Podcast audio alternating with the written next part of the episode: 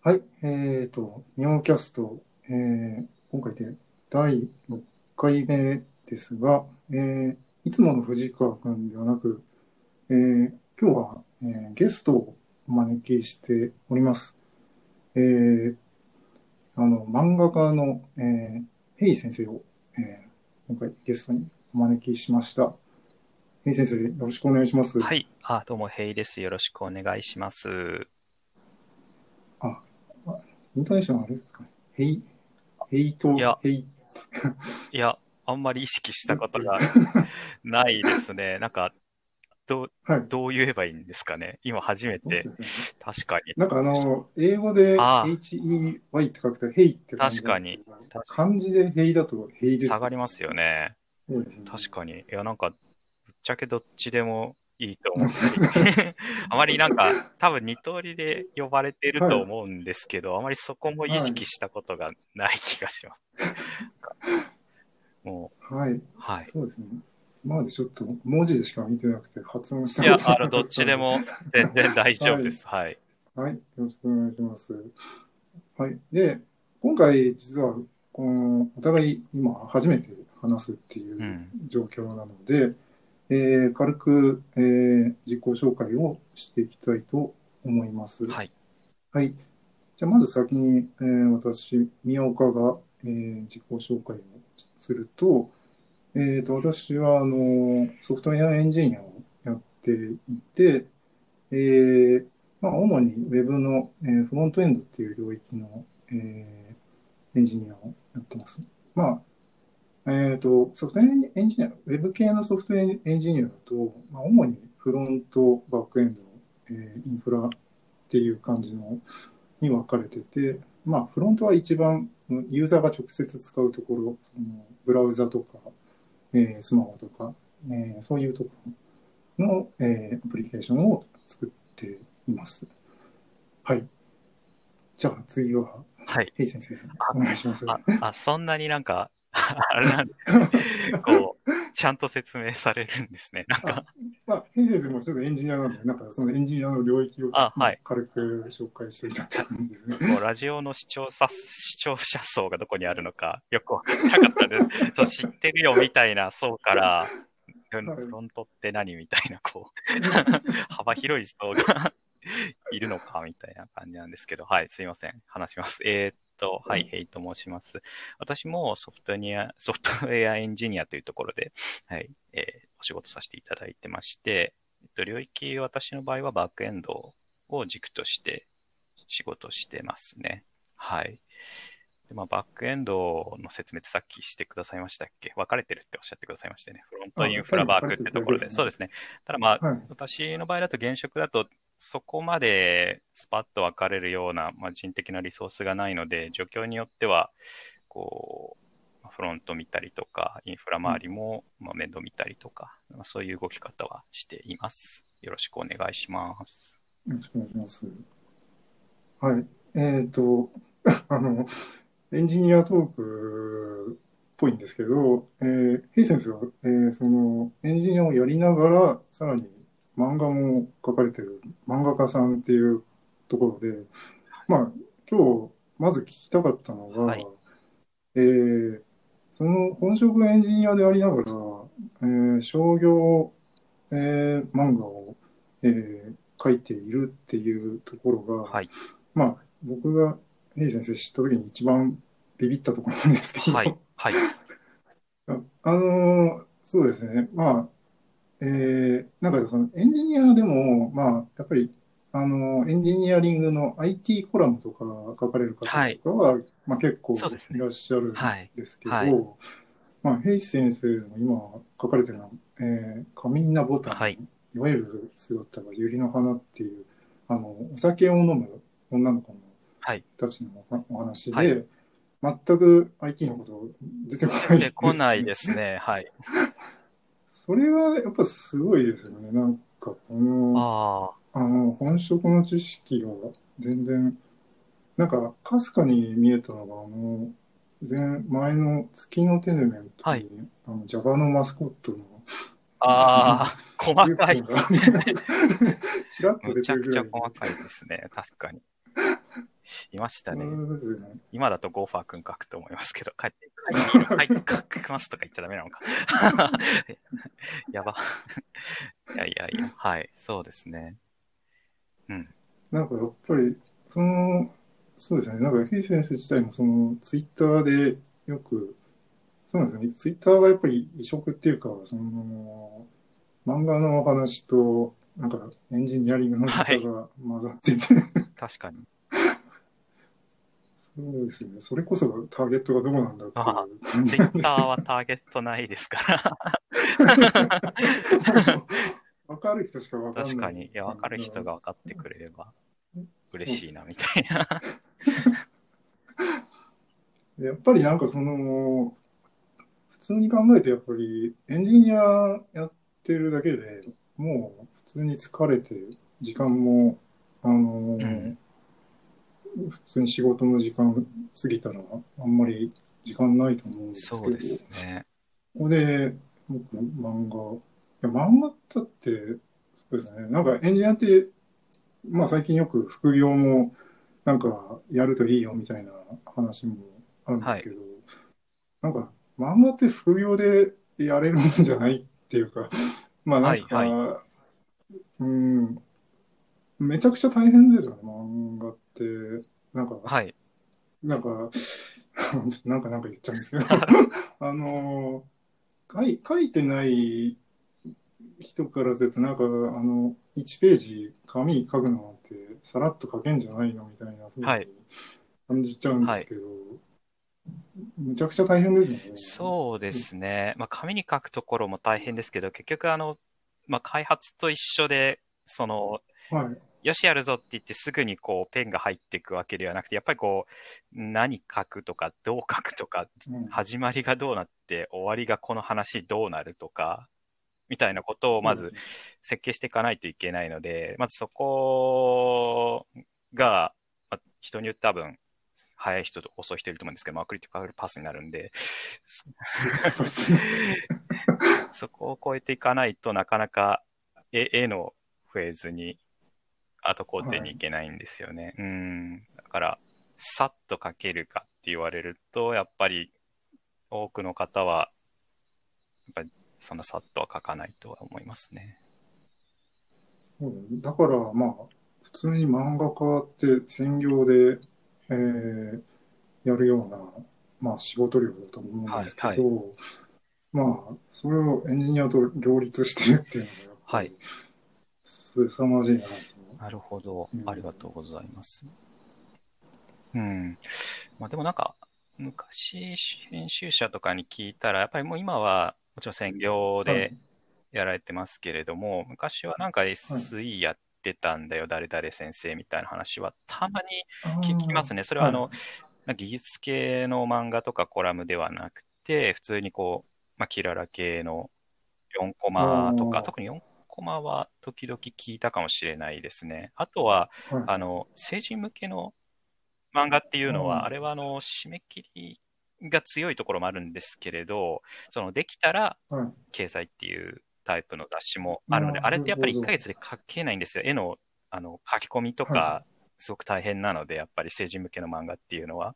そうすると2ヶ月とか3ヶ月に1作みたいになるので、そうなってくるとうん結構副業、まあ、エンジニアに関わらず別の、まあ、あの、なんですかね、9時5時の仕事されてる方でも、兼業でされてたりとかは、なんかたまに聞いたりはしますね。はい。まあなるほど今のお仕事って漫画の締め切りがあるんですね、連載に。切りはそうですね、ウェブでも一応あって、ここまでに、はい。あの入稿できないと、そのウェブの方で告知している何月何日に、まあ、後工程があるのでアップできないみたいな話になっていて、ちょっと今まさにあの、いろいろプライベートとかでちょっとバタバタしていて、さっきも、ちょっと、編集さんとこれは、みたいな話をしてはいた、していて、本当に毎回もう編集さんには、まあ編集さんがその後どういうやり取りを上長というか、まあ、編集長の方だと思うんですけど、されてるのかっていうのも、私も会社員なのでわかるので、はい非常に 心苦しい仕事にもいそう、はぁって感じで、何やってるんだ俺はみたいな。逆の立場だったら、なんか、納期が、みたいな言ってるのに、なんてやつだっていつも本当に思います。はい。そんな感じで、そんな感じじゃダメなんですけど、はい。やらせていただいております。幸いなことに。うんなんか、だいぶ寿命が削れそうな感じがするんですけど。そうですね。でも最近はもう、私も30を、この、そろそろ回ったりしたので、もうあんまり寝ないっていうのは無理で、本当に命に関わってしまう可能性があるので、まあ単純にもう起きれないですし、やらなくなりましたね。二十歳前半ぐらいの頃は、本当に徹夜した後に、そのまま大学院とか行ってましたけど、もうそれやると多分、日中の仕事のパフォーマンス出ないですし、脳も危ないので、さすがにやらないです。だから結構寝、寝はしますね。寝た上でもう間に合わないだったらもう怒られてももうちょっと命を守る行動しないといけない。ごめんなさいで、はい、やるしかないかなって思ってはいます。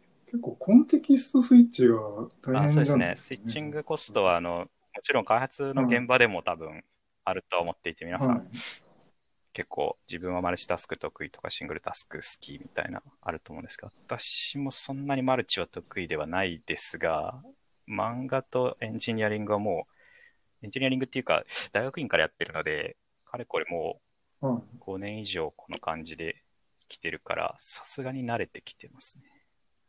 い。だから、だからえー日中の開発の仕事の時は漫画のことはもう考えないようになれてるし、逆も漫画の時は開発の仕事がよっぽどひどくなければ、あんまり考えないようにはできてますね、今は。昔はできなかったですね。やっぱり日中でも、なんか漫画の締め切り近いと漫画のこと考えちゃうとか、逆もやっぱ漫画やってても、うん会社の仕事とか忙しかったら、会社のこと考えちゃったりとか、ああ。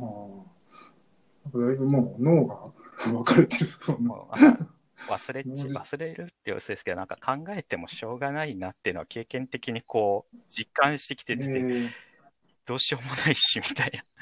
はいだんだん諦めの境地になっていくと、すぐ切り替えられるみたいな 感じはあるかもしれないですね。なんか逆になんかそれ並行してやってることで相乗効果があるとかっていう。超効果はあると思っていて、なんか、専業で漫画家だと自分できるのかなって逆に思いますね。その、やっぱり、そうですね。ね。うん。専業だと、本当に今同業の方、特にコロナ以降で、時々専業の同業の方ともお会いするんですけど、イラストレーターの方だったりとか、漫画家の方とか、特にあの、はい。会社に所属してないタイプのお仕事されてる方、ほとんど誰とも喋らないとか、喋って奥さんとか、一緒に住んでる方とかぐらいで、全然話さないとか、あとずっと家の中でいるみたいなはことを聞いてると、いうん。それはそれでなんか煮詰まっちゃう気がするなって気がしますね。やっぱり会社で、まあ、デイリースタンドアップとか、で人と喋ったりとか、ちょっと、えー外出たりとかすることによって気分転換したり、なんか漫画が煮詰まったらこう逆に会社の仕事をして、一貫こう切れるとか逆もあると思うんで、うんそれはもうそういうリズムとしてやれてるような気はしますね。まあ、やっぱり一本だと、なんかそれが行き詰まっちゃうと。まあ、ねあの、プロの方たちは行き詰まってもやるんでしょうけど、僕は、あどっかずっとアマチュアなので、すべて。やっぱりなんか、か嫌になったら寝たいなみたいなのありますけど。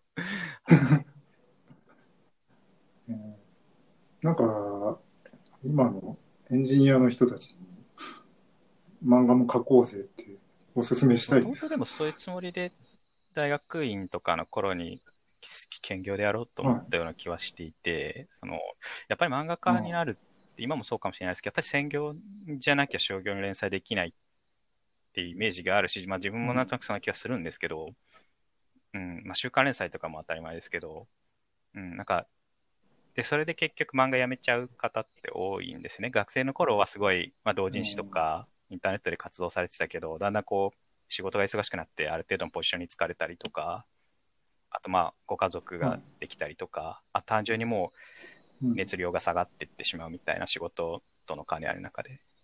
うん。だけど、まあ、もう、サラリーマンやりながらでも、まあ、ページ数とか、ね、掲載頻度の問題あるかもしれないですけど、今はウェブ、ウェブのプラットフォームも各社さん持ってるんで、うまくネゴシエーションかけられて、編集さんが理解してくれれば、その、別の仕事、例えば IT エンジニアリングじゃなくても、公務員わかんないですけど、なんかそのいろんな仕事をしてても、なんか漫画はこう発表できるんじゃないかな。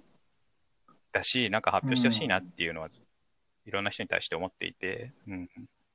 でじゃあ自分がまずやって、ああいつなんかしんどそうだけどやれてるなみたいなのを見てもらえたら、なんか他の人も、俺もやってみようかなみたいになってくれたらいいなとは、10年ぐらい前から思ってましたね。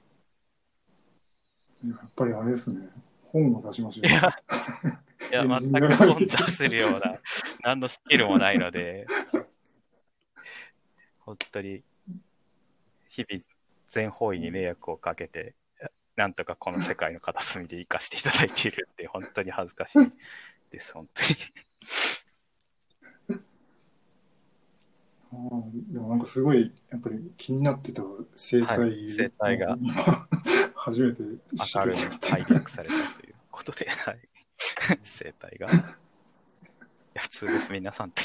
皆さんが、だから、でも本当に仕事が終わった後になんか音楽作ってる方とかもいらっしゃいますし、結構多いのは、まあ小説書いてみる人とかは結構、ね、どこでも書ける分、多いと思いますし、はいはい、なんかそういうのの延長な気がしますね。料理すごい好きで、例えば土日はなんか半日かけて料理する方とかもなんかいると思うんですけど、はいうん、あと自転車大好きでずっと自転車乗る人とか、なんかそういうのの、なんか延長ではある気がしますね。まあお金はいただいてますけど、商業活動で。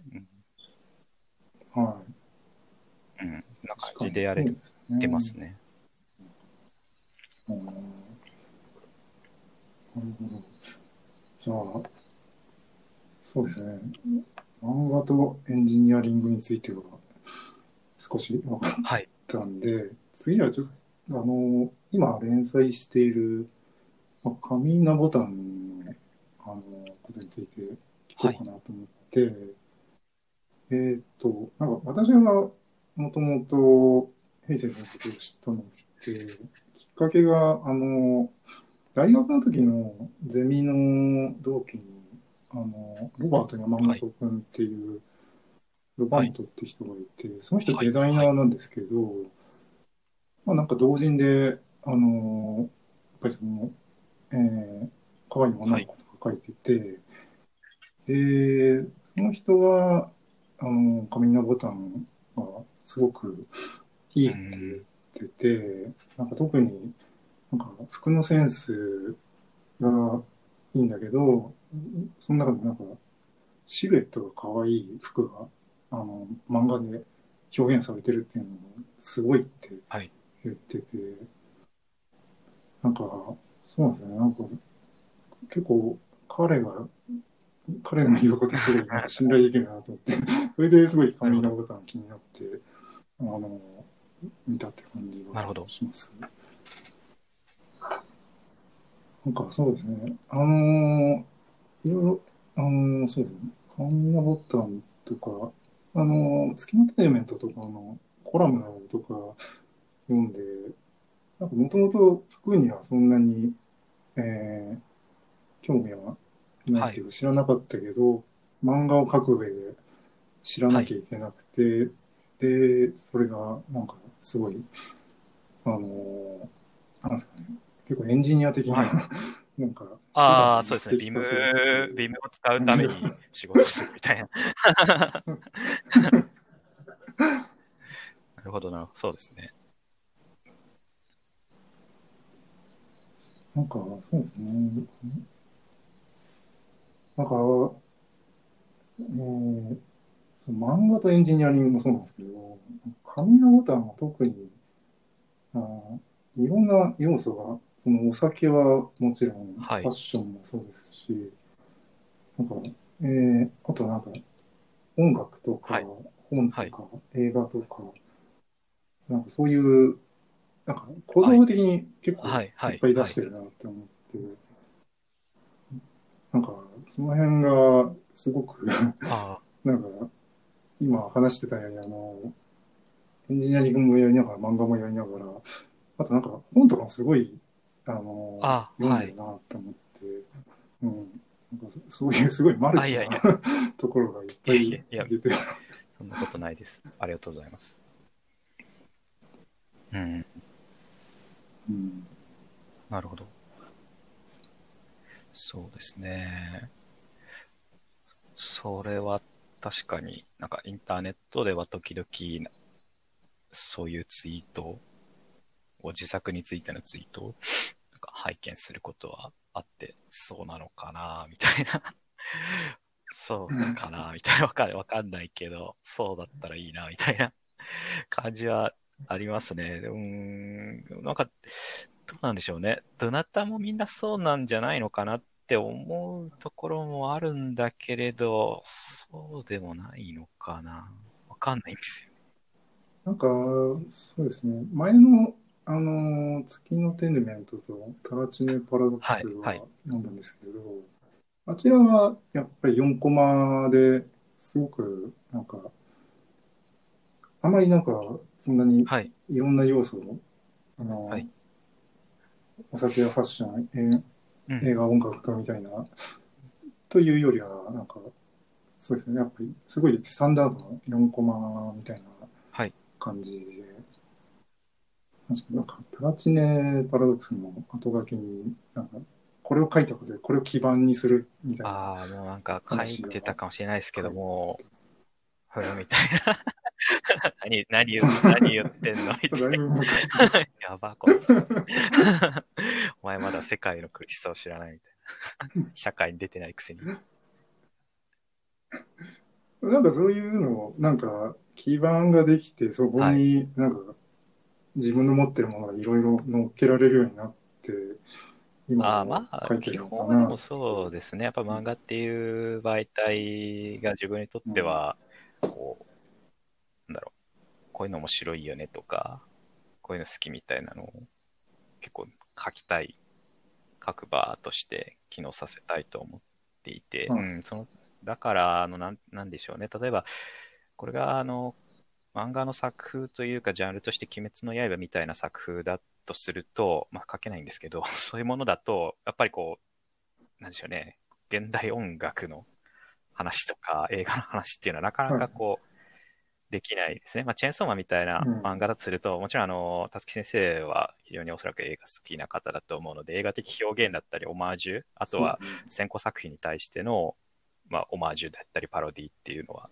出すと思うんですけど、まあ、そういうのとはちょっとまた違うというか、もっとダイレクトに出したいってなった時には、なんかああいう書き方になりますかねって感じですね。うん。うん。うん、なんか、それをやるかっていう話は多分あると思うんですけど、まあ、私もともと子供の頃から久米田浩二先生って、あの、絶望先生とか、勝手に改造とかなんですけど、私の世代だと、うんがすごい好きで、はいやっぱり彼には多分ずっと影響は受けていて、うん、なんか、あれなんですよ、まあ、ギャグ漫画なんですけど、こう、毎回の話の中で、こう、箇条書きで、こう、自分の持ってる知識を、こう、いきなり羅列してくるっていう、まあ、すごいですよね。知識っていうスタイルはい。ですよね。いきなりこう、美少女ゲームのネタとか映画のネタで、こう、あるある、こんあるあるみたいな話をバーッと書いてきたりとか、うん、なんかそういうのがすごいやっぱ好きだったんですね。いきなりなんか古いゲームの話を列挙してきたりとか。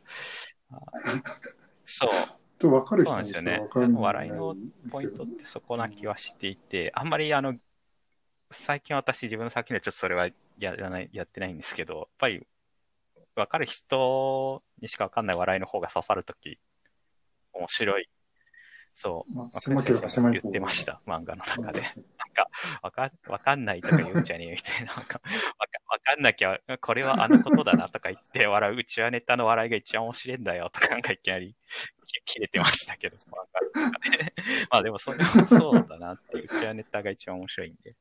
うん、そうですね。だから、ああいう、なんだろう、私の場合レコード版をこう一巻のどっかの話で、たくさん、あの、はい、パッケージを書いて、まああれちゃんと編集さんに言ってなかったんで、後で先言ってくださいって怒られたんですけど。そう、ああいうの書いた時には、まあなんかレコードだなって言って読み飛ばしていただいても全然いいし、あ、これってあのバンドじゃんとか、あ、これ、これとこれがあるってことは、このキャラクター、っていうかこれも選んでるやつって、あれ系の音楽好きなんじゃないみたいなとか、うん、まあそういう奥行きも読み込めるし、別にそういうの興味なければ、あれコードだっていうので、さっと流せるから、なんかそういうのあると、うん、なんか、別に分かんなきゃいけないわけじゃないけど、より楽しんでいただけるかなとは、時々思ったりはしますね。うん、そうですね。なんか、私も、あのー、みんなボタンに出てくる、郡上先輩が映画を見せるシーンで、出た。マール・ドレイマンの一話。あ、いい話ですよね。レイマンを出すっていう、いいねっていう。う ぜーって思いますけど。ちょっと大学院生らが20いくつかわかんないけど、まあ、2、3歳って感じがしていいですね。映画批評、映画批評的というか、ちょっとこうシネフィル的な、あれもこじらせつつ、あれもちょっと年取ってくると、あの、キャハーみたいになってくるのかもしれないですけど、まあ、まだちょっとそう、アートフィルムとか、そっち系も見てそう。うん。な感じとかまで読んでいただけると、ああ、大学生みたいなのあるかもしれないし、まあ、興味なければ、まあ、流していただいてもいいし、ちょっと興味あったら、そもそもベルイマンって誰？みたいなので、ちょっとウィキペディアで検索していただいてもいいかなみたいな、こう重層的なレイヤーというかグラデーションで楽しんでいただければ面白いかなとは思ってますね。うん、そうま、全くそのあのタイトルは書いてあったか、うん、なかなか検索しづらいですね。絵だけだ、あ、そうか。あ、絵だけでしたっけ？あれ。あれ、ウェルイマンってわかんないんでしたっけ？そっか。どうでしたっけタイトルは英語じゃないかもしれない。なんか、確かに、それっぽい絵的な感じでは書いたけれど、出すといろいろ、あの、出版的にクリアしないといけないことがあって、うん、編集さんの仕事が増えるので、か、かもみたいなぐらいで、映画のやつをやったような気がするんですけど、なんか、愚直にやるとすごい大変なので、うん。それっぽく見えるみたいな感じしたんで、あ、そっか、いや、いやすごいですね。まさかの気づかれているっていう。恐ろしいですね。やっぱり適当なことはできないですね。やはり怖いな、やっぱり。はい。気をつけないと。上伊那ぼたんが秩父を舞台にしてるっていうのは、はい、うん、なんか理由とか。あれは、あれは、まあ、いろいろ思惑はあるんですけど、あの、ストラテジー的な話になってしまうので、はい。はい、ああんまりそういうストラテジー的なところを除くと、単純にまあでも、まあ、東京にリーチできる距離感で、どこかなっていう舞台、とりあえず実在の舞台でやりたかったので、探したときに、はい、こう、とはいえ、こう、なんか、いろいろ景観があるところがいいなと思ってたんですね。エリア的に。うん。で、うん、また山があったりとか、海があったりとか、例えば海寄りだと結構漫画作品で多いっていうのは江ノ島とかですかね、ピンポンとか、うん、あとは吉田明美先生、海町ダイアリーとかもそうでしたし、結構江ノ島って多いですよね。うん。だったり、あと、すごいリアルなところでうまい場所だと、例えばあの山のすすめが飯能っていう埼玉の、はい、あの一応終点に一つ終点になってますけど、池袋からの、あそことかは、まあ、通勤可能ギリ区間ではあるけれど、なんかこう、はい、川が、飯能河原っていう川があって、キャンプ、キャンプはしないか、あの、バーベキューできたりとか、山、ちょっと、ちょっとした山なんかもあって、はい、こう、バラエティに富んだ街なんですよね。うん、なんかそういうところの方がやっぱ映えるし、うん、ビルばっかりにならなかったりするんで、それ探して、まあいろいろあって秩父っていうところに落ち着いた感じですね。うん。最初はなんか、あ、そう、七最初はなんかこう、石神井公園とかそこら辺見てたんですけど、確かに行く分には面白いし、住む分にはいいのかもしれないけど、これ、漫画に書くと難難しいな。いつもなんか、うんあんまりこう、特徴が、その石神井公園を書かない限り、石神井駅の 周りって、あんまり、うん、みたいな。うん特徴が商店街になっちゃうから、あまりこう、パンチを効かしづらいかなっていう気はしましたね。まあ、うんちょっと飛び道具的な感じが欲しかったね。もちろん精密に書いていけばどこの街でもちゃんとか、もちろん書けるんですけれど、うん。うん。うんっていう感じは、やっぱり、なんて言うんだろう。こうお店の中で飲んでいくとかだったら、例えばなんか、んね、赤羽、まあ、北区赤羽とか漫画ありますけど、清野徹先生の有名な、まあ、ああいうので飲み歩くみたいなの書けるんですが、なんかお店だけじゃなくて、こう、山の中でお酒を飲んでみたりとか、安全な範囲で、あとは河原で飲んでみたりみたいなけれんみが欲しかったので、うん、ちょっとこう、街以外の要素もあるエリアっていうところで探して秩父になった感じですね。なるほど。カムイボタンの特徴としては、あれですね、集団幻覚が 見れるのは、カムイボタンだけっていうないですね。ちょっと、ごくごくうちはもうネットに感じですけど。まあなんか今、今度はい。12月に単行本第18 2巻が出るはい。っていうのが、あの、あそれはリアルベースの話です。ファクトベースですね、は。はい。ただなぜかみんな、あの、紙のボタンのアニメ見たとか、あの、アニメのコメンタリーで、ヘイ先生が酒飲みながら解説してるとか、あとあれですね、今、はいはいはい。鬼滅の刃。無限列車編の裏裏で紙のボタン無限やってるって。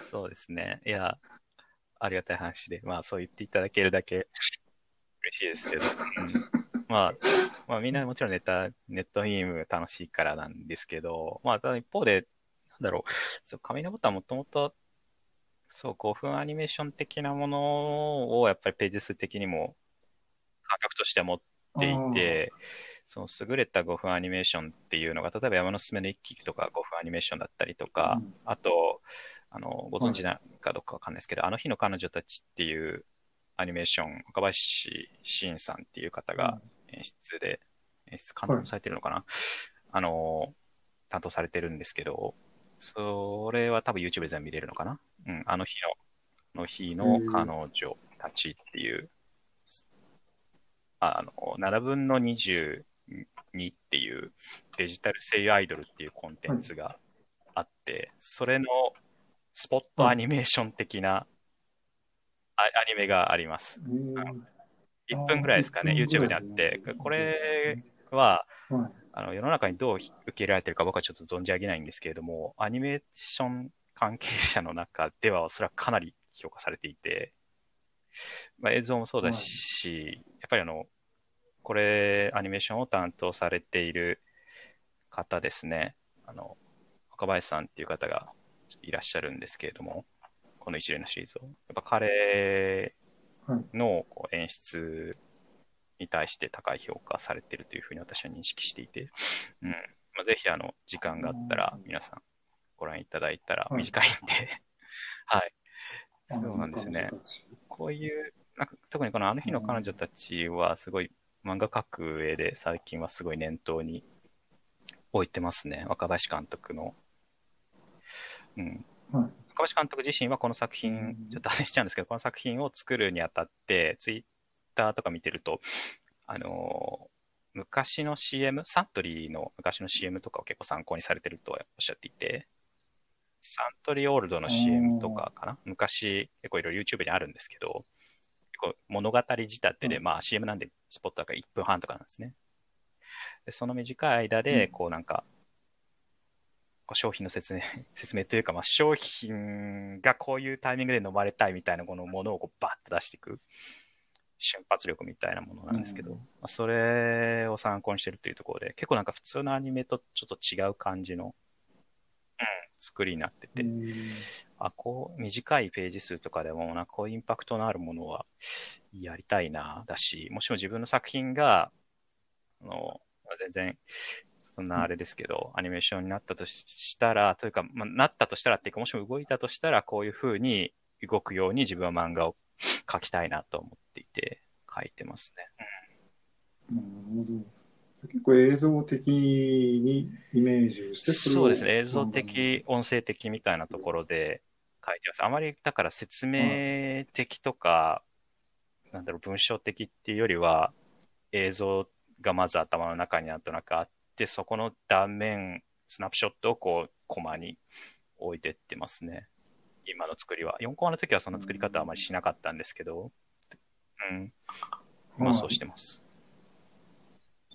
なるほど。そうですね。4コマから今回ストーリー漫画になってて、結構そういうそれが、そうですね、ストーリー漫画だとなんか、僕はできるなと思っていて、4コマは結構それがちょっと難しくて、僕の作り方だと、起承転結を結構ガチガチで書いていたので、それ映像的なものをスナップショットで切2のところで切ってしまうと4コマの起承転結にならないから、結構先に起承転結があって、そこにいろいろ当て込んでいくっていう形をしてたんですよね。なんかあんま映像的うん、に読めるようにはなってないと思います。文章を追っていく、はい、感じになってるかなと思います、僕の4コマは。うん。うん。何の話なんだろう どこ、どこから跳躍してここに来ちゃうあーでもアニメの話だと、あれですよね。あのー、いい先生が今、ツイッターのカバーアートにもしてるように、山のすすめにも作画で参加されて、はい。参加されたそう、1回だけですね。はい。これはでも、うん、あ、どうぞどうぞあ、結構作画っていうのはもう漫画とは違って、アニメだから動きを意識したもものを描くっていう。えっと、まず、私がやったカットっていうのは、止めのカットといって、あの、止まっはい。ている絵が挿入される時があるんですね、アニメだと。うん。はい全く動かない。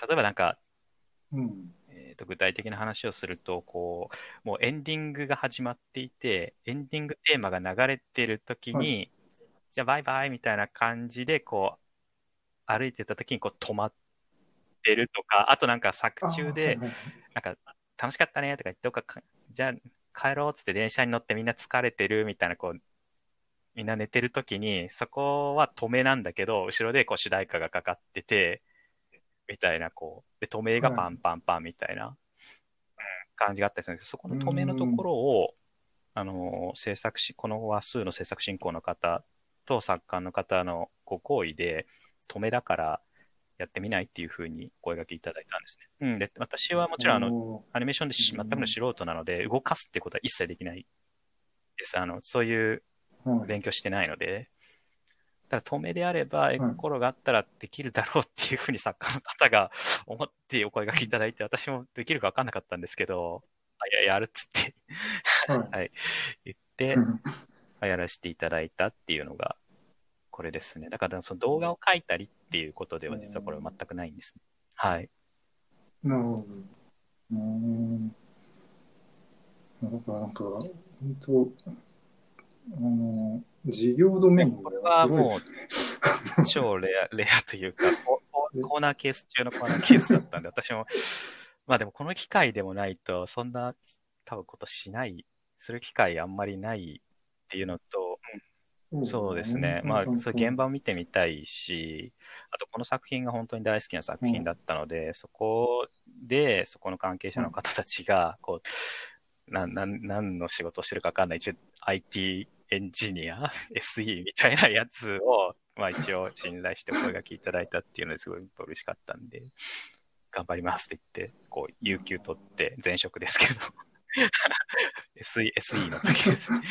有給取って、金曜日の朝頃にスタジオ行って、翌日の朝まで上がんなくて、なんか徹夜で書いて、うわ、できれーとか言ってましたけど、難しいみたいな。うわ、無理だわ、みたいな。難しすぎるでしょ、みたいな。あそもそも、あの、エ先生、会社の同僚の方とかってご存知で現すか？職は、なんかオタクの人たちはご存知ですね。はい。はい。えー、じゃあ、有給取って、アニメ作ってくるわって。ああ、でも前、このアニメ感ーション担当した時は前職、転職前の、前職で、あの、大きいシステムインテグレーターにいたので、当時。そこはそもそも、まあ、こういうの、多分無理で、副業もうん多分よくわからなかったんで、あまりなんかそこは言わないですけど、だもう全部黙っ、何も言ってないですね。はい。言ってないしは、いそれなんかやってるっていうと、掘られるのもしんどいんで、うん、最悪掘られ、しんどいっていうか、うんなんか、なんかどっかに伝わるとなんか言われる可能性があるんで全然言わなかったですね、やっぱり。うん、本当に仲いいオタクの先輩とか指導員の方とかには言ってましたし、信頼できるんで言ってましたけど、あんまり特定の方に広まるとどうなるかわかんなかったから言わなかったです。うん。うん、だからそれは時々聞かれたりはしましたね。ペイングやってた時とか、なんか、兼業でやってると、それ会社にどう言ってるんですかって言われるけど、会社に全部、うんもちろん言うのは正しいんですけど、言ってもダメな会社に在籍して、なおかつそういう自分でそういうのやりたいんだったら、腹くくった方がいいんじゃないですかみたいな 気持ちはありますけど、その特にビッグトラディショナルジャパニーズカンパニーみたいなところは、なかなかこう、えーはいラノベの挿絵やりますみたいなので許可してもらえるかってちょっとわかんないので、うんそれでじゃあラノベの挿絵を諦めるもよしだし、会社辞めるもよしだし、その会社に行ってやるんだったら、まあどうやるかはまああれですけど、まあ、腹くくるしかないんじゃない？とは個人的に思いますね、やっぱり。うん。うんうん。まあでも、こらって言われるぐらいだけど思いますけどね。別になんか、他の会社に技術を流してるとかあると、こらではなくて、済まないと思いますけど、それはそうも。証明だと思いますけど、え、エッチな絵描いてるだけでしょ、みたいな。なんか、会社的に社会的に知るかもしれないけど、別にその、知名には至らないと、個人的に思いますけどね。絵絵は知らんけど、みたいな。絵、音楽系は、はい。とか言うと、これは、あの、強さになるというか、なんかそれを推奨してるようになりそうなんで、これ以上申し上げないです。はい。まあ、ずるしても真面目にも生きていける気するんで大丈夫ですよ。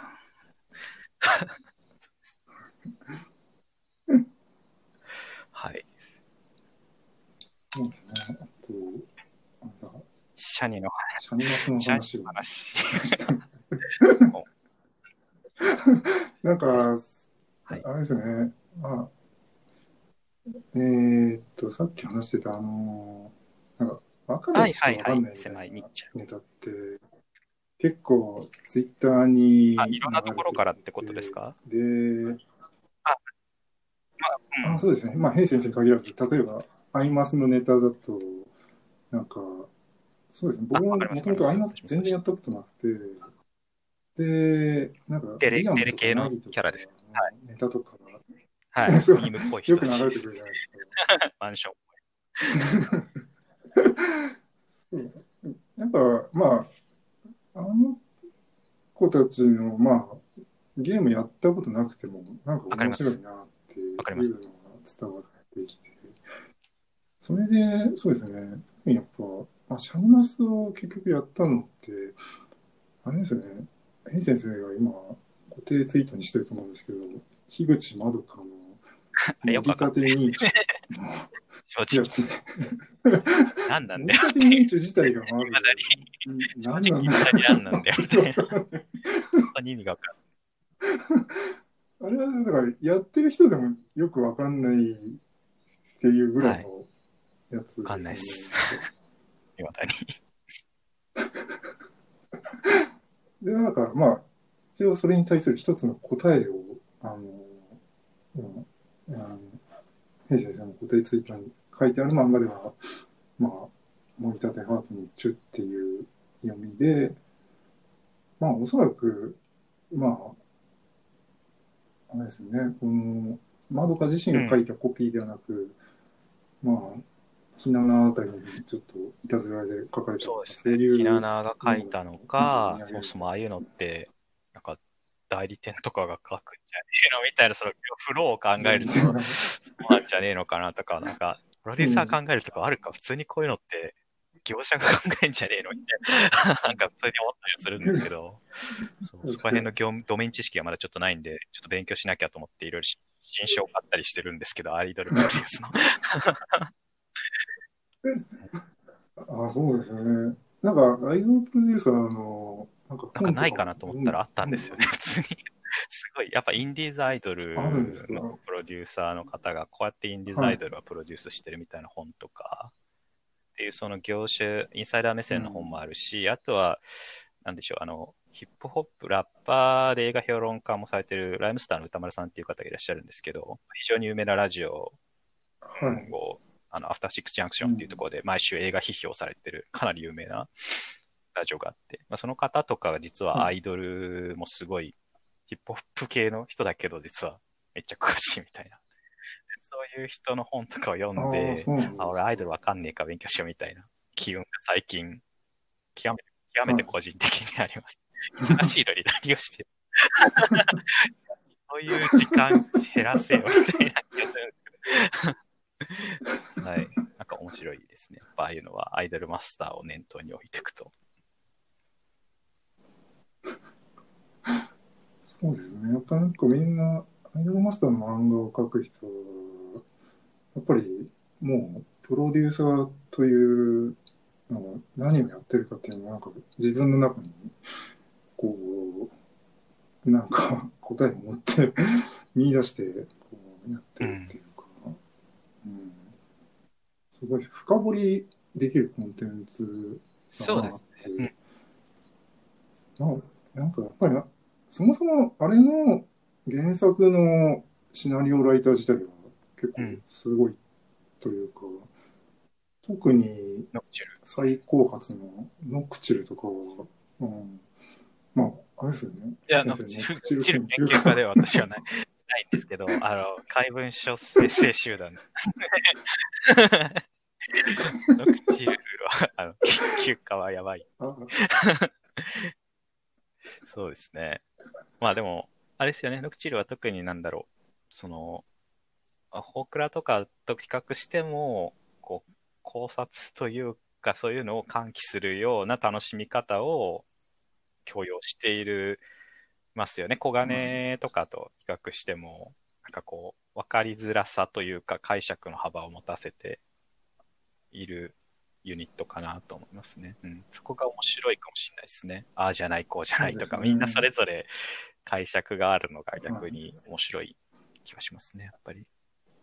うん、正解。解釈はいこの間の樋口まどか SSR の、ああれですか、サポート？SSR ですか？トゥあ、SSR のああ、あれですか、限定の話プロデュースの SSR の方の話ですね。はいはいはい。。そうですね。うん。あの、銀行クロはいーバーのやつですね。あれで、はいまあ、爆笑したのが、あの、まあ、ちょっとあれ、トゥルーエンドまでやると、なんかドキッとする終わり方をするんですが、それで、あれですね、あ奥さんが上げてた奥さん、はい。LINE のやえりとりが、こえ、どんなやりとりしましたっけれ、あはいはいはいはい。これどう解釈すればいいんだって、あの、問いかけられたエンゼルスが、いやいやいやいや。ものすごい長文を返してて、かしい。いやあれあれはネタついではないんですよね。まずあれをやって、いや、ちょっと書きすぎたからツイッターにも貼るかと思って、ツイッターでもなんかいや、終わるとあんなになっちゃっ4、た5ツイートぐらいの長文で、それをなんか LINE の,、にはいの返信にまとめて書いたから、怖いですよね長文がホ LINE ラーで来ると。ですよね、あれ。うん。少ないですよね。いや、でも、オープンクエスチョンすぎて、その、話がわからないみたいに言われたら、その、端的に説明する能力がないので、こう、ざーっと書書かざるを得ないみたいな、そう、なんか一言で言い切る能力がななくて、これはなんか愛の物語だみたいな、なんか言えないんでえー、みたいな、説明するみたいな、なんか、マークダウンで説明したいっていう、非常に強い感情があるんですけ オタク、オタクがど。そうそうそうそう、相手のことを考えず早口で、めっちゃ食べるみたいな。やばみたいな。地面見て。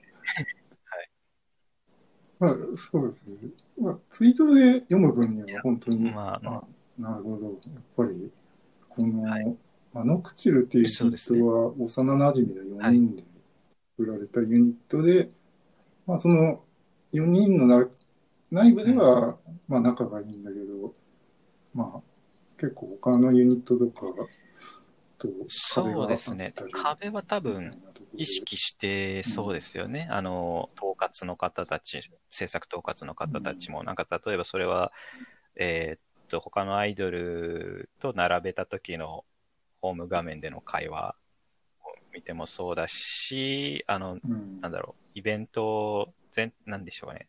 期間限定イベントの、なんかコミュとか見ても、ちょっとノクチルっていつも4人でいて、話しかけづらいし仲良さそうみたいなのを結構他のユニットからは思われていたりして、うん。なんか話しかけづらさというか、かそう、横断的にみんな、ホークラとかアルストロメディアとかは会話してるけど、ちょっとまたそこと違うポジションいますよね。うん。うん。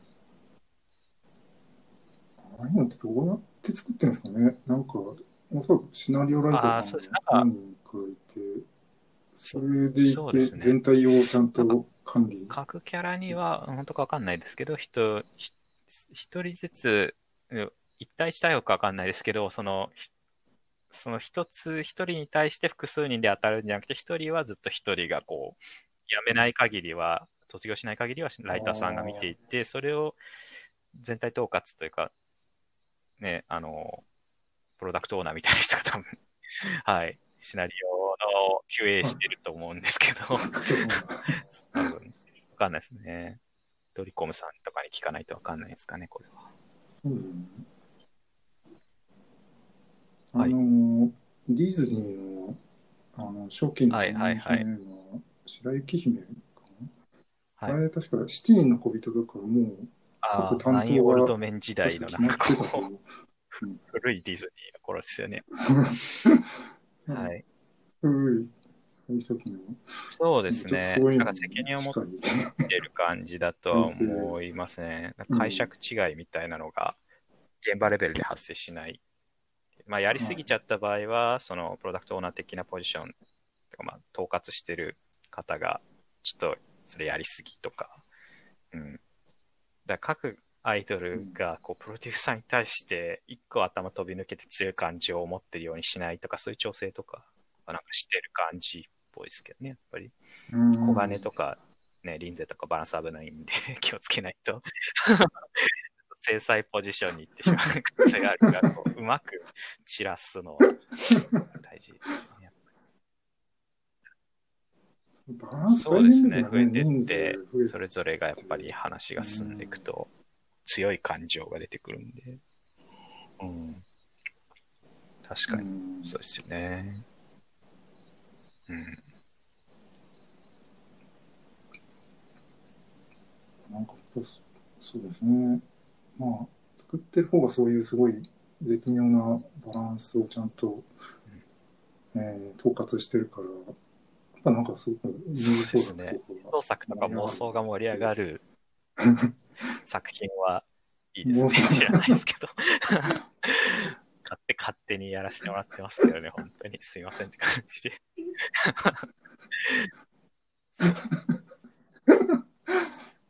いや、なんか、そうですね。なんか、僕、個人的に本当、こう、なんか、映画とか、あの、漫画とか見ても、まあ、一次作品で感動するよりは、はいやっぱ、そこのレビューとか、そこからの二次作品で、なんか、いろんな解釈があーなるほどそこがめっちゃ楽しいなって、そうですよね。なんかそういう楽しみ方ってありますよね、やっぱり。うん。うんそうですよね。それが嫌な人もいるし、それ僕も割とそういうの見るの好きなんですよね。やっぱり映画とか見終わったらなんか、レビュー探したりとか、めっちゃするんですけど、なんかそういうの逆にノイズな人もやっぱりいて、うん、そういうの見たくないとか、なんか唯一的な解釈みたいに出さないでほしいみたいな人ももちろんいるんですけど、自分なんかそういうの見るの大好きなんですよね、やっぱり。うん。結構映画見てもわかんないことが多くて、まあ、なんかもう、レビューを見るためにうん確かに。そうですよね。う。ん。やっぱり、まあ、映画もそうなんですけど、こう、なんか自分の持ってるバックグラウンドによって見えるものが違うっていうのは、まあ、特にえ映画なんて、まあ町山智博さんとか、映画評論家の町山智博さんとかもおっしゃってるんですけど、映画は何も知らなくても面白いけれど、なんかそういろんな、他の映画とか知識知ってると100倍面白いみたいなことをうん。結構彼はおっしゃっていて、確かにうん。こう、普通に見ても、いや、アクションとかめっちゃ面白いみたいな風になるけど、その時のアメリカってこうなんだよねとか、そうキリスト教ってこうなんだよねとかいう知識を知ってると、うんなんか全然別の見方になって、え、これってそういうメタファーなの？みたいな。はいえ、このカット変だと思ってたけど、そういうことみたいなのが見えてくるから、その知ってる人にでも教えてもらえないとやっぱわかんないんですよね。はいっていうのはありますそうですねね。まあ、それもそれが全ての回とも思わないけれど、そういう見方もあるんだっていうだけで、なんか多面的な、まあ、映画作品というか、その世界観に対しての見方を確保できるので、すごい豊か、一つまた豊かになるのかなっていう気がしますね。やっぱり、うん。うん。うん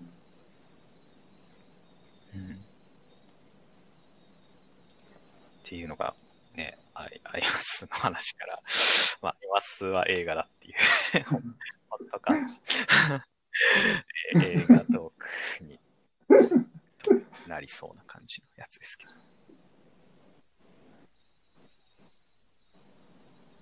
うん、うん結構そうですね。話しました。結構1時間近く意外と駆け抜けてますけど、話してますよね。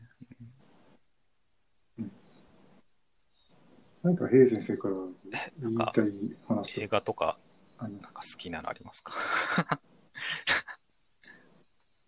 俺のオールタイムベストみたいなのあります。あーあー、あのーはい。フランス映画が結構好きで、オータイムですね。なんか、はい。エリック・ロメールっていう監督の、はい。冬物語っていうはい。やつがあるんですけど、まあ、なんこれは、あのーなんかフランスってすごい哲学、はいはい、哲学の、はいうん、そうですね。はい。のが盛んな国で、で、ロメール監督が、あの、うん。哲学者の、あの、パスカルさん、パスカルってあの、わかります。電気のヘクトパスカルとかの単単位になった人で、で、その人のパスカルの賭けっていう話、パスカルについての会話ってやつですかね。それとはまた別か。うんいくつかそういうモチーフで書いてるのかな？うん。パスカルのは、あれですね、あの、神はいはいはい。は実在するかどうかっていう話を、あの、ん信じた方がいいのか信じ、はい信じない方がいいのかっていう、なんか期待値をかけ、かけとして、うんあのなるほど。話になってて、まあ、なんですかね、ちょっと全然合ってるかわかんないですけど、なんか僕が感じた解釈だと、まあ、宝くじとかって期待値50%ぐらいで買ったら、はいはいはいお。金半分ぐらいになっちゃうんですけど、えー、なんか、パスカルの賭けだと、あの、信じ、あの、まあ、マトリックスが、えー神を信じる、うん信じないと、実在する、実在しないの、見かけにもマトリックスになってて、で、結局、なんか、信じなかった時に、まあ、神が実在したら、まあ、まあ、すごい損だよねっていう話と、まあ、信じたときに、まあ、いなくても、まあ、なんだろうね、まあ、プラスっていうか、えーまあ、信じてて、神もいれば、まあ、無限の幸福になるっていうところで、えーなんですかね、その期待値の計算って、まあ、その、確率と、うん。あの、乖離値を、うん。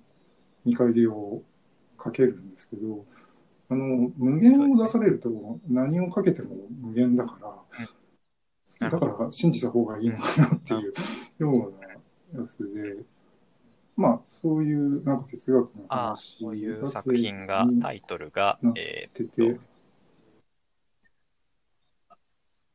冬物語ああ、なるほど。四季の物語シリーズっていうのが、そもそも連作としてあって、春のそなたに次いであそうそうそう92年に冬の物語っていうのが、はいでそれが夏物語、うん恋の秋っていう98年にまで至るんですね、これシリーズとして。はいなるほど。ああ、で、それパスカルの影自体ウィキペディアにも項目があって、そうなんですね。パスカル自身はおそらく神を、まあ、理性とか超越した部分ではおそらく信じていて、この頃の哲学、フランスの哲学者ってキリスト教圏の人たちだから、やっぱり神の存在証明っていうところを、やっぱりうん実在をありきとしてそれを証明するために数理的なものを使っていくから、それ、そこで、まあ彼自身は神の存在証明が重要な目的なんだけど、余剰として確率論であったりとか、その無限の導入みたいなものがこう、うん。そこでえー引用されてきたっていうのが、後世にとっては結構大きい話って感じにやっぱりなるんですよね。神の存在のために、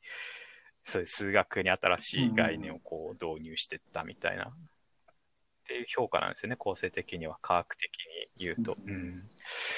なるほど。パスカルの賭けを映画に使う、映画に題材にしているのあるんだ。いい話だな。はい。まあ、お話としては、なんか、はい女女の子が主人公で、えーまあ、バカンスで出会った男性と恋に落ちて、で、バカンスから帰るときに、まあ、はい。連絡してねって、あの、住所を渡すんですけど、それを書き間違っちゃってて、連絡が取れなくなって、えで、シーンが変わると5年後になってて、その時にはいはい子供が、あの、できてて、で、でも、そのお父さんのはずの男性が見つからなくて、で、その後どうするのってお母さんに言われて、あの、なんか、親しい、はいあの、身近な男性と結婚して娘を育てていくか。その見つからない男性をずっとあの探し続けるかっていうところがそのまあ、メタファーというか、まあ、そのあれなんですよね。期待値のうんパラフレーズされてるような感じなんですよね。うん。うん。これはすごくなんかで面白いいなと思って。まあ、見つからなくても、その信じたああ、わかりやすく提示してくるんですね、その主張ね。パスカルの賭けそのものを知らなくても、そこに問われていること自体が、そう映画を通じてわかるようになってるんですね。いや、いい話ですね、それは。うんそれは、あれなんですか、パスカルの賭けに準じているから、結局そう、そうそうね探し続けた方がいいっていうところ、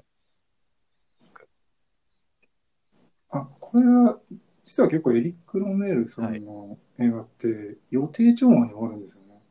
だから、まあ、もう結論ちょっと最後な え、待って、え、その展開で再開するんですか？そこは期待値を持って、待ってくみたいな感じで続いていくんじゃないんですか？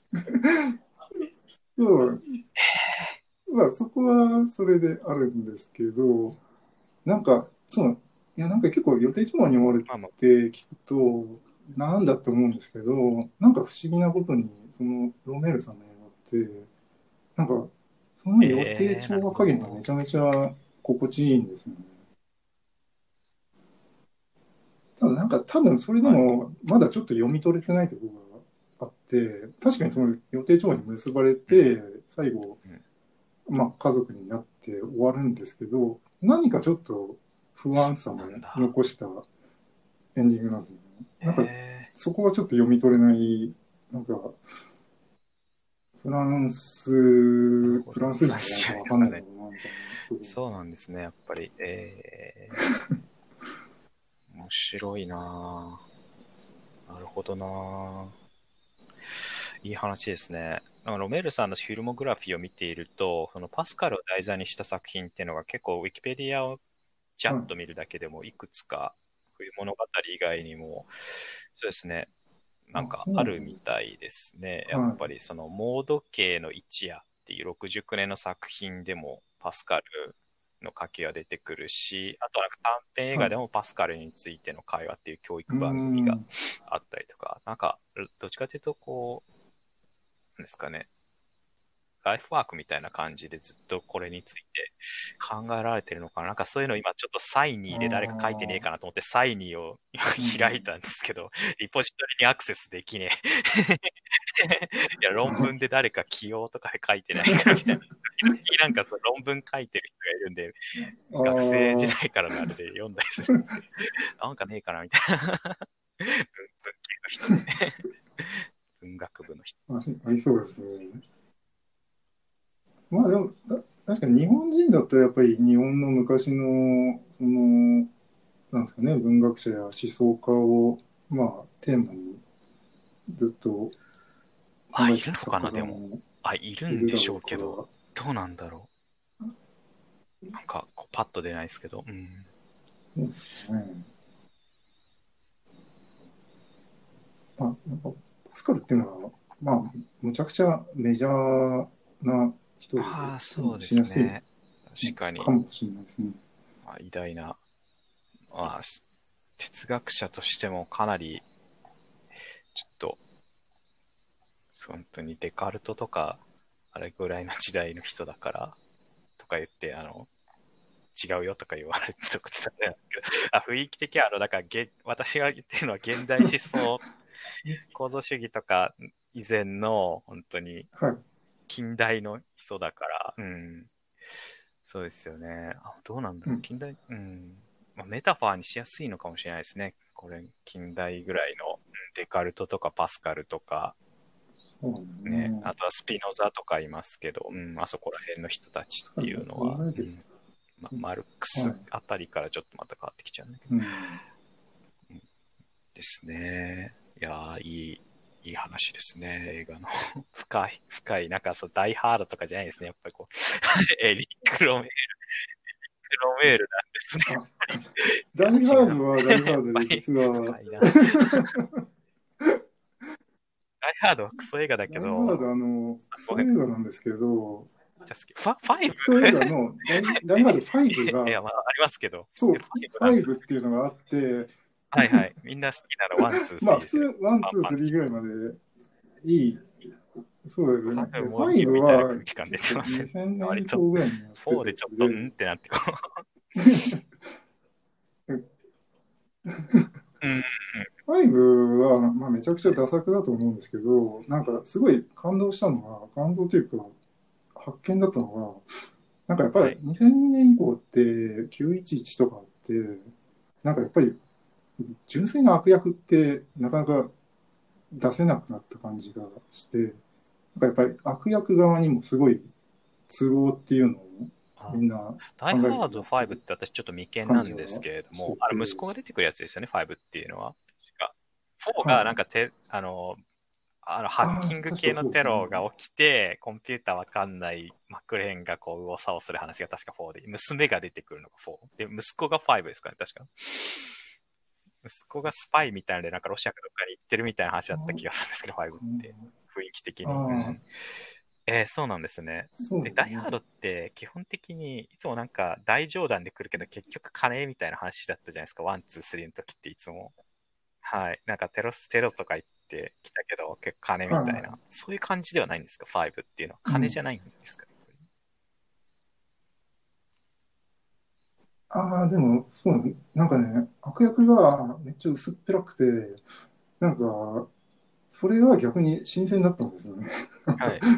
2013年の作品なのに、なんか、悪役が、はい、ロシア系の人で、なんか、特に、あんま大した深い事情とかなく、はい、ただ純然と悪役で、で、なんかその2010年代ぐらいの映画って、悪役、そんな薄っぺらい悪役を出す映画って、ほぼない感じがしてて、やっぱすごく悪役の心理を描くんですね。なんかラストデイかな、ナンパリングは5かもしれないですけど。ラストデイ。そうね。だからそこの、なんか、あ、そうですね。あの、90年代さっき名前挙げたライムスター歌丸、歌丸さんっていう方が結構、こう映画批評と一緒にこう YouTube, YouTube に上がってって言っちゃダメなんですけど、まあ、その昔の、10年ぐらいやってるんで、このラジオ。いろんな企画をやってるんですよ、映画関連の。その中に、あの人を殺して捨てゼリ、捨て台詞特集っていうのがあって、はいはい、その昔の映画って、あの、人を殺した後に捨て台詞を吐くみたいな、殺人に対してめちゃくちゃ主人公側の、はい、ハードルが低いんですね。ダイハードとか、ダイハードとかまさにそうなんですけど、シュワルツネガーとか、ダイハード1とかもひどいですね。なんか、そう、なんか敵が殺してやるみたいな悪役がこう、なんか、なんだっけ、あんまりディティール忘れましたけど、なんか、こう早く撃たなきゃダメなんだよみたいなこと言ったら、こう机の下から、まあ、クレーンがバンバンとか撃って、なんかご忠告ありがとうみたいなことを言うんですけど、人を殺した後に。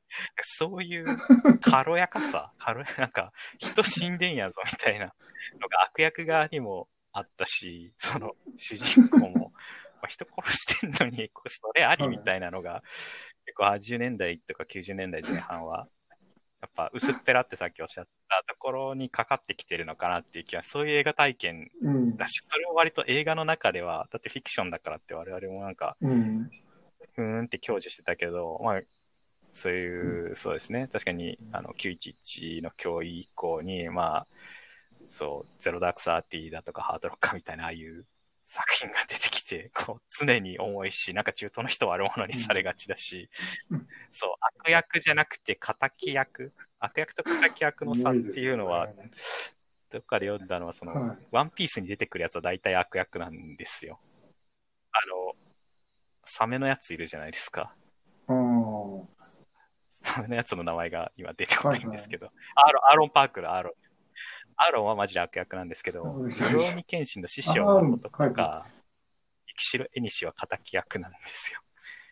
あの彼らはベトレ、あの、復讐者、リベンジャーとして来てたりするんで、彼らには都合があるんですが、アーロンってただの悪いやつなので、はいはい、そう、アーロンってマジで悪いやつで、本当にアーロンは な、なんのあれもない、ただ悪だ、ただの悪だ、純純粋な悪なんですよ。そうそうそう。てらいんですよね。それは、あの、ダイハード1のハンス・グルーバーとかもそうで、もう、同情の余地がない悪なんですよね。うんうん、そう、それが敵役と悪役の違いだけど、ね、だんだんその悪悪い方にもいろんな理由があるんだよみたいな、敵役として出てきてるところもあるかな。うん、そう、敵役じゃないとなんか薄薄すぎて、リアリティが映画の中でお話ではあるけど、持ってなくなって、る部分ももしかしたら、うん、うん、あるかもしれない。エクスペンタブルズとかああいうね、うん、あとは、そうですね。何でしょうね。ロードウォーリアーが出てくる。マッドマックスとかだったらまだなんかわかるのかもしれないですけど、こう、現代劇だと、うん、金みたいなやつはいるみたいな、金ぶっかせ、日本人はできないみたいな、なんか、バブ、なんか日本人の車はぶっかせみたいな。いや、もっと政治的思想あるでしょみたいな。もしかしたら、あるのかもしれないですけどね。うん。なんかインターネットでグローバルがつながっちゃったから、なんかあんまり一面的な見方ができなくなったみたいな感じもした。だから、実は悪役も敵役も。まあまあそうですね。まあ悪役にもなんか多分、ハスホルの背景はハスクルーバーとかアロンにも、アーロンにもあるのかもしれない。なさそうなんですけど。アーロンにも、もしかしたら悪でしょ、あれでも。私から見ればただの悪だけど。アーロンは超悪。アーロンとか、初期のワンピースの敵はみんなもう超悪な気がしますけどね。それがすごいんですけどね。ワンピースはなんか。で、あの、師匠の松木信弘先生、ルローニケンシの松木先生が、なんか昔おっしゃってましたね。小田先生のすごいところは悪役が書けるところで、うん、自分はどうしてもそこに悪役に瀬田宗次郎とかもそうなんですけど、なんかみんな理屈書いちゃうんですよね。バックボーン書いちゃうんですよ。鬼滅の刃もそうなんですけど、うん、鬼滅の刃なんてそうですね。はいはいはい、すごい、もう超悪。そうですね、超悪だけど階層が入るんです。あれ分かりやすいですね。超悪のままで知らせないんですよね。ねうん、だから、実はあいつら悪なんだけど、でも最後、今で読むと、みんな敵役っていうことになるです。やっぱそこに行きたくなっちゃうんですね、漫画書いてると。敵役にしたくなるけど、うん、ドラゴンボールとか ワンピースがすごいのは、うん、ただひたすら超悪みたいな、フリーザとか超悪なので常に。フリーザにも理屈あるんでしょうけど、書かないっていう落とすっていう潔の良さですよね、やっぱり。すごい。ます。そういうのが最近の作品で描けるのかなって、結構、なんかもう読者は納得しないんじゃないかなってあ漫画とかでってことですか？してて、説明しないとってことですか？そういう、敵役？漫画とか映画でと、あの、前にポッドキャスト、ポそうですね。ッドキャストではないですけど、お話しされたチェンソーマンっていうところと、マキマが、これネタバレになるから、これ以降、あの、聞かないでほしいんですけど、マキマさんっていうのは結局あれどう着地するかわかんないですけど、原稿完全に悪役に見えるんですよね。うん。マキマさんにも壮大なロジックがあって敵役になるかもしれないですけど、まあ今のところ、明らかに悪ですよね。9巻まで読んで、あ、まあ本、本、あの、今月、今週号まで読んでも、うん明らかに終わるじゃないですか。うん。あれ、あのまま行くかどうか問題みたいなのはあるような気がしますね。そうですね。人にも壮大な計画があったのか、超悪なのかみたいな。うん、ただまあ、あの作品って二兵務の流れを組んでいて、二兵務の作品って、なんか、表層的には悪役に見えるけど、我々人間には理解できないすげえ深い、何千年にもわたるなんかロジックがあるらしいが、不明みたいな感じで結構プラムとかバイオメガとかぶっ飛ばされるんで、なんかそれを考えると、あーなんかマキアもなんか考えてたっぽいけれど、道半ばみたいな感じで終わらせられそうな気が50%ぐらいしてますね、最近。そうですね。なんかその、理解できるかどうかは多分、同じ人間だったら、知識レベルまあ背景を理解できるけども、そう。二名つかむとか、あれですよね。軽素、軽素そう、人間。軽素生物とか、とか。生き物として別な何んで、なんだよ、みたいな。もうファイヤーパンチで俺らは懲りてるんだよな。ねえ、って感じですけどね。いやーあれと鬼滅の刃が一緒に乗ってるの、スイッチングコスト、今のジャンプやばすぎるんだよな。そん 頭切り替えられてるみたいな。無理でしょ。アフタヌーン混じってるんだが、みたいな。うん。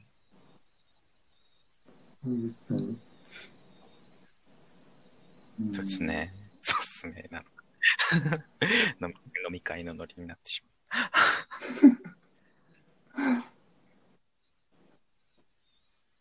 ああと一つフランス映画だと、あれが、あの、ヘイ先生の、あの、出た漫画の端末にも書いてたけどええ幻シネフのィルじゃないですかっていう映画が、鼻に鼻につくリストじゃないですか、それ。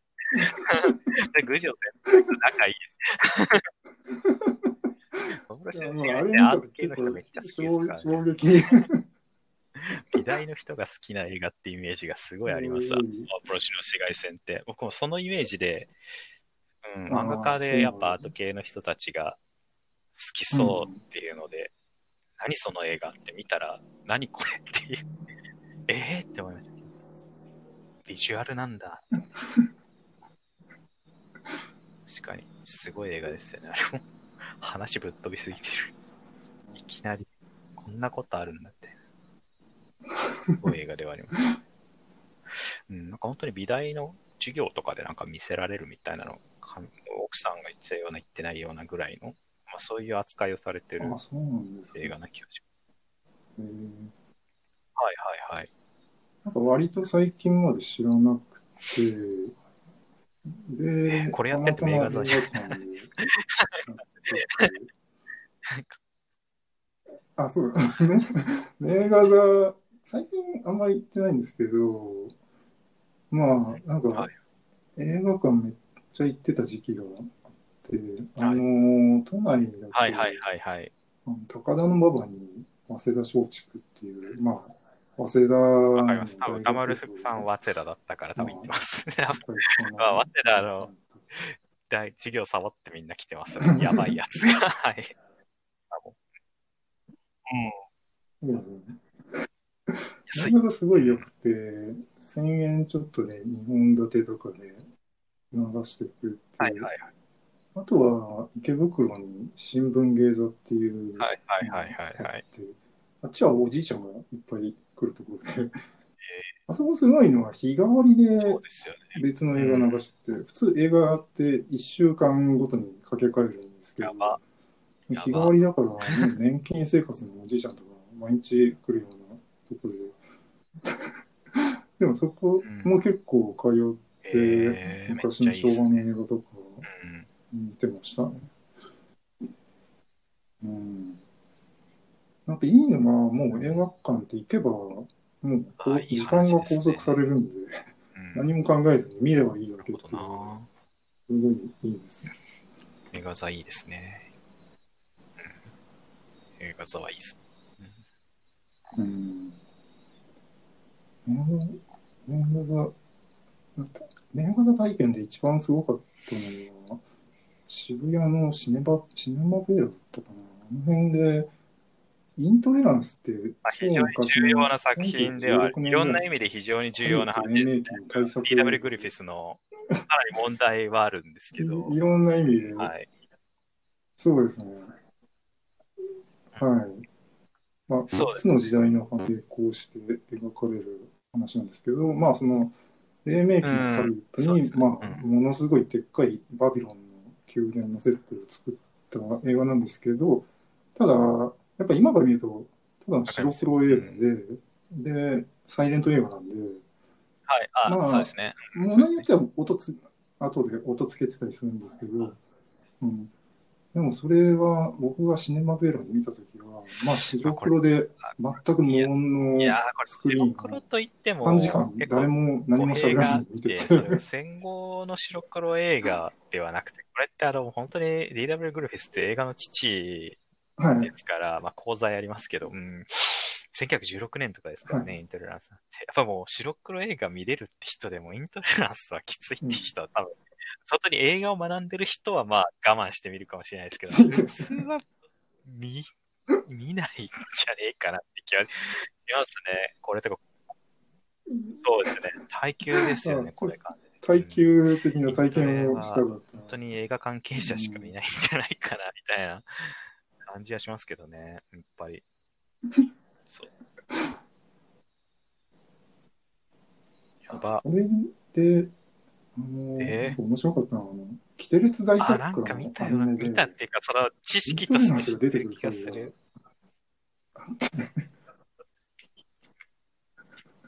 これすごくて、あの、はいはいキ。テレツ大キ百科のアャベツがね、ニメ多分っていう話。300回ぐらいめちゃめちゃエンディングいっぱいやってて、はい。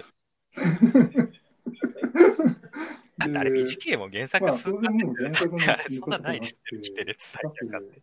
ドラえもんない。そうそう。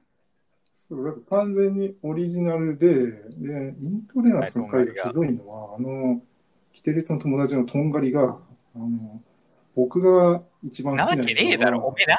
おめえ、一応小学校イン期トレランスなんだよって。嘘でしょ。いや、いや、マジいい話ですよ。小学生が。あ、これですね。ハリウッド、バビロン大宮殿ってやつですね。これ、56個。マジバカ。そうそう、それマジバ、カ。キテレツあが工事機はいタイム工事機かな、はい工事機で、時代当変えてるアメリカに本行って、監督に会や、余計なことすんなよ、マジで。手助けだろ、全部。なんでナチュラルにそのシュタインズゲートでやってアンチパターンだったことを平気でこいつらはするのかっていう。いや、マジアンチパターンですよね。こいつ。いや、多分そうですね。完全にスタッフの趣味で作った回だなってえいう。マジバカなんだよな。いい話ですね。キテレツ、イントレランスのウィキペディアの項目にキテレツの項目があるのめっちゃ面白い。マジバカじゃない。いい話ですね。あ、EW グリフィスに会いに行くエピソードがある。いい話。いやー、最高ですね、これ。むちゃくちゃするなまあ、そうですね。DW グリフィス、イントレランス有名ですけど、多分、まあ、より有名なのは多分国民の創生っていう非常に問題のある映画があって、えーそれは多分みんな見ないと思うんですけど、まあ、これがやっぱりその、まあ、映画の神様、父ではあるんだけれども、まあ、非常に南北戦争に絡んだ、非常に人種差別的な描写というところで後世に非常にまあ、上映禁止という形になって、まあ、クークラックスクランとかの黒人虐待の歴史みたいなのを、あなんていうんですかね、素晴らしい歴史というか、理科のこの常時史的に書いてしまっているっていうところで、まあ、問題、まあ、極めて白人的な映画だというところでうん批判を後世に受けてしまってはいるんですよね、国民の創生自体は。うん。だから映画としては最低。だからリーダー・グルーフィスは言うのは、映画として最低なんだけど、でも映画を作った、え、映画のセンス最高なんだけど、書いてるやつ最悪みたいな のはよく聞きますね、リーダー・グルーフィスについて。うん。映画は最高なんだけど、作り方は。すごいですね。いや、見ないですよ、普通 DW グルースの映画。疲れてる時に見たくないですよ。幻の紫外線もそうですけど、疲れてる時に見る映画じゃないです。あの、ま、私は知らない。あなんか、普通に純粋に好きだったんですよ。そうそうそう。なんか、そうですね。精神病棟の患者さんたちが、そうそうそう。どういう街に爆弾が仕掛けられたって言って、街の人がみんな避難しちゃって、で、街に繰り出して、メイメイが、あの、なりたい自分に着飾るんですよね、無人の街で。そうなんですよ。なんかそのシーンにすごい感動しちゃって、なんか、映画ってこう、やっぱ役になる話じゃないですか。なんですよね。うん。それが、そうなんですよね主人公はでもイギリス、とか連合国側の兵兵士なんですよね。そう、様子を見てこいって一人で単独で、まあ、メタルギアみたいにそうですねそれで様子を見てこい入ったら、ドイツ軍も撤退しちゃって、その街にはもう市民もいなくなって、その精神病棟にいる変なうん人たちだけが、バーッと出てきて、まあ楽しそうにしてる。で、そこにこう混ざるんですよね。連合国の兵士も。うん。で、混ざってるけど、こう爆弾があるからってこう焦り、うん焦るっていう。うん。でもその中で、え、戦争って何なんだろう？みたいな話にななっていくんですよね。その連合国の兵士が。なんか。うん。そうですね。ああ、そうですね。非常に印象的な衣装を着て、うんまあ、非常に綺麗な人ですけど、うん。あの時。レオター。そうですよね。うん。そうですね。すごいよかっジュた。ヌウィエウ・ビジョルドって人ですね。うん。これ、スター・トレックとか出てるんだ。へえ。でも、かなりキャリア初期ですね。幻の紫外線、本当に最初うんですけどね。そうなんだ。うん結構映画、あの、耐久的に見るとかって、サタン単語言ったんですか？やば。サタン単語っていう。いや、バカじゃないですか。だから、マジでバカやサタン単語知らない人に説明すると、サタン単語の上位時間は7時間18分なんですよ。マジでバカなんですよね。見てはいけない。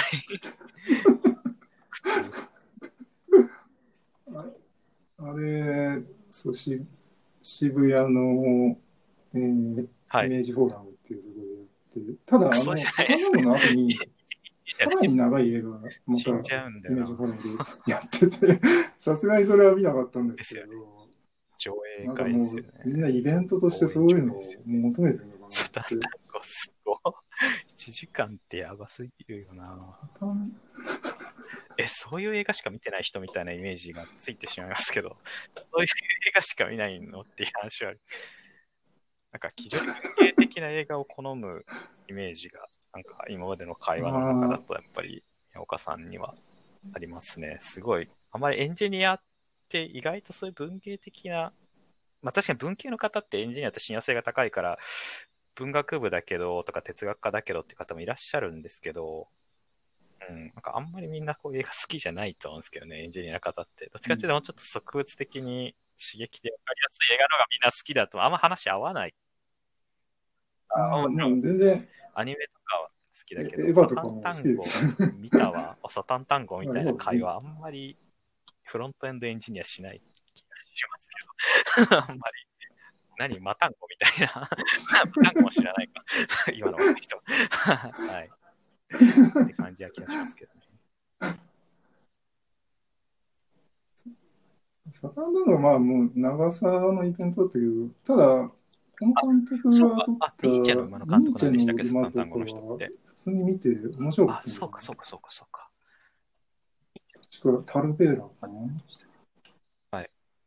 はい。なんかニーチェの馬もすごくて、最初、おじいさんが馬車に乗ってて、家に急ぐシーンを、どのぐらいだろう、なんか体感10分ぐらい、綺麗よ。ずーっと馬車が、こう、馬車を舐めるようにカメラがと、すごい、タルベーラさん、ものすごい長回しが有名な映画監督さんで、でさ、その体験がすごい、もうなんか心地よくて、ああ、もう、なんかずっと同じシーンだけど、なんか世界に入り込んでるぞはい。うんまあ、よくやるのが、あの、地平線まで見えるような、歩いてこなんかのっ腹で、地あ平線の奥から人が、米粒のような状態が来て、で、5, 5分ぐらいかけてこっちまで来て、なんか一言会話して去っていくみたいな。綺麗全部みたいな。じゃ絶対できないっていうのが、なんか、そうですね。サタンタンゴもダイジェスト版だったらる映画ではな10い分ぐらいで終わります。ね。いや、いい話ですけど、タルベーラの話。タルベーラの話伝わってないっすよ、これ。多分。あんまり。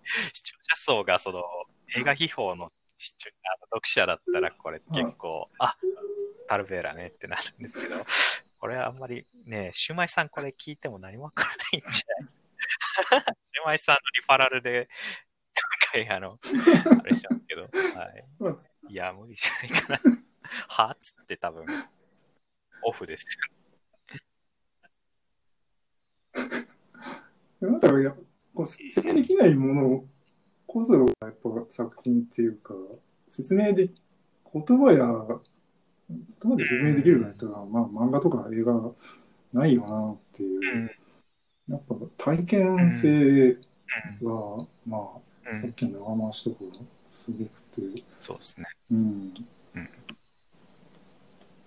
確かにな。ええめっちゃ高尚な映し なんか、映画タイあの交渉っていうか、なんか、一番最初、野村だっけ？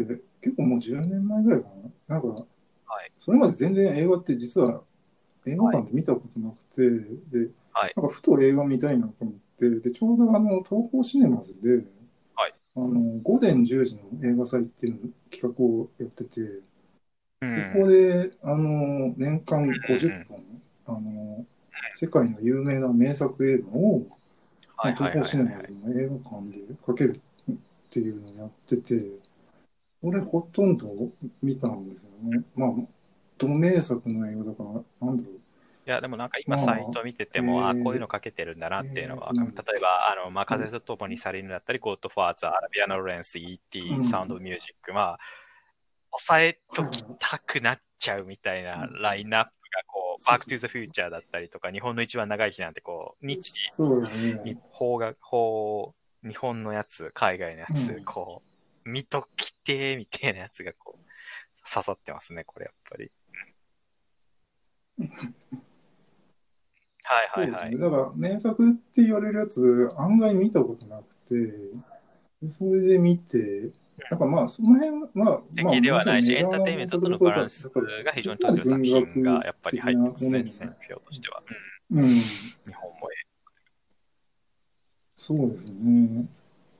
なんか特に良かったのは、アパートの鍵貸うわーしますもえ、いくつビですか？リビリー・ワイルダーの映画いね、やーお、親、うちの父親の年代のシネなんか映画体験ですね。やっぱりビリー・ワイルド、1990年です。ちなみにあの、アパートの書き書きますわ、し貸しますわ。知らない人に説明すると。はい。ビリー・ワイルダーも知らないと思うし、多分ジャック・レモンも多分聞いてる人知らない可能性があるんですが。いやー、これ視聴者層、ジャック・レモン、そうだエンジニアの方はいないから、まあ30前後としても全く伝わらない気がするんだよな。大丈夫か？はい。でもなんか、アパートの鍵貸しますもちろんもちろは、なんか、はいまあ、今見ても全然面白いし、そうですね。な名作名画を。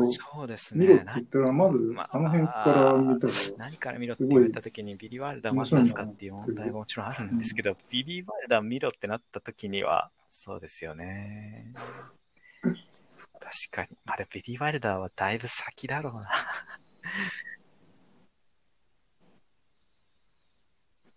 ビリー・ワイルダーにめちゃめちゃ影響を受けてるのが、あの、三谷幸喜さん。